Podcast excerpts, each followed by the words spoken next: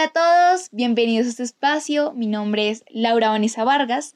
Hoy vamos a conversar un poco de la idiotez de lo perfecto, miradas a la política, de Jesús Silva Herzog Márquez.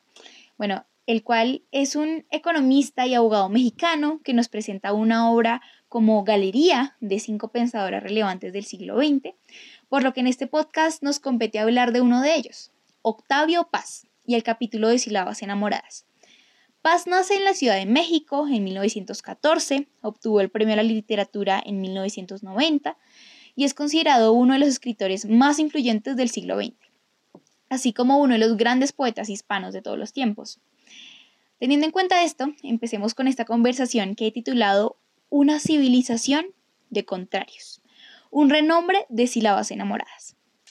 Primero he de denunciar lo que el autor propone que me parece brillante que la humanidad ha tratado locamente por categorizar todo.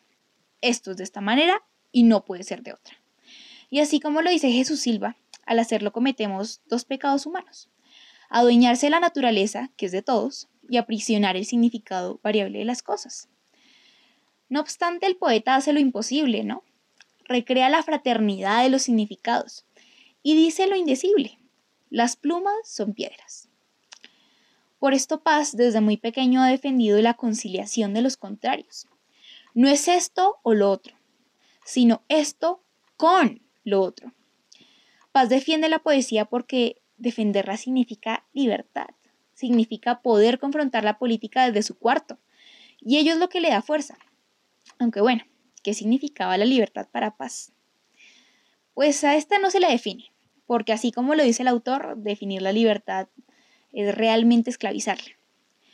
Pero si se explica a la libertad desde la otredad, así como lo menciona en uno de sus escritos, nos buscábamos a nosotros mismos y encontramos a los otros. Entonces, Paz reclama esa otredad como la característica misma de la existencia para lograr una convivencia.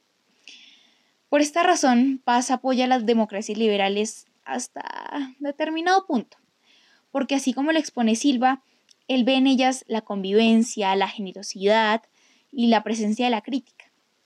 Sin embargo, se hace un énfasis en la problemática que tienen estas democracias modernas, porque ignoran al otro y tienden al conformismo, a las sonrisas de satisfacción idiota.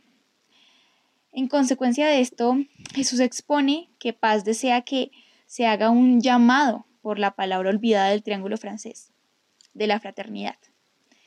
Pues la libertad maximiza las desigualdades y provoca las tiranías. La igualdad oprime la libertad, pero la fraternidad brinda el nexo que las comunica y armoniza. Por esto Silva dice que Paz decide no elegir políticamente hablando. Era un romántico, era un liberal, un socialista, todo al mismo tiempo. Pero, ¿por qué esa indecisión? Porque Paz creía que la otredad era lo más importante, vivir con prudencia, rescatar la memoria y no la historia. Porque creía que la memoria era pasado vivificado en imágenes, mientras la historia era un pasado concluso. Entonces, si la historia nos condenaba, la memoria nos salvaba. Por esto Paz pensaba que quien creía haber descifrado los secretos del pasado se adhería pronto a la causa de la tiranía misma, demostrando el cómo aferrarse a una ideología nos puede condenar. Y pese a que la historia es crimen y demencia, también se puede encontrar la esperanza. Por esto yo lo llamo la civilización de los contrarios. Y el autor las sílabas enamoradas. Paz siempre dice que busca que lo irreconciliable se reconcilie en la poesía en las palabras, en el vivir, donde ese pasado realmente se vuelva presencia. Por lo que Paz expone que la poesía exorciza el pasado, así lo vuelve habitable en el presente. Frente a todo lo anterior, puedo concluir ciertas cosas frente al texto.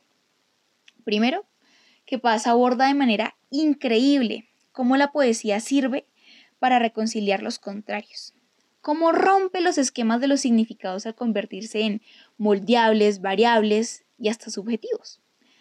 Está evidenciado también en pasajes poéticos como elegir es equivocarse. Esto evoca nuevos significados, nuevas formas de construir la realidad. Sin embargo, una crítica que puedo hacer a lo que propone Paz y lo explica Jesús es que muchas veces esa idea de otredad, de no tomar posturas frente a nada y que el significado sea tan variable, puede ser peligroso. Para explicar esto me baso en la paradoja de la tolerancia de Karl Popper.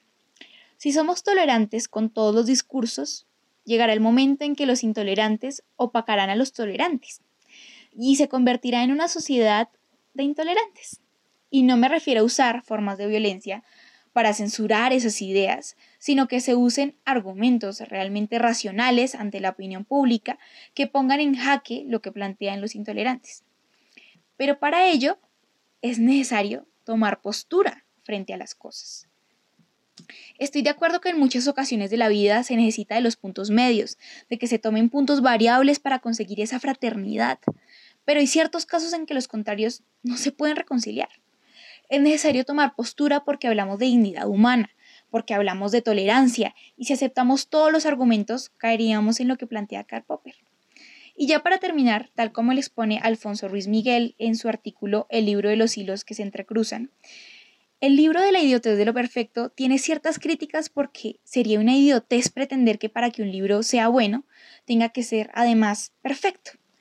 Por ello, lo que plantea Paz es una de tantas cosas que merece ser conocido y escuchado y que puede no ser perfecto, pero sí sublime.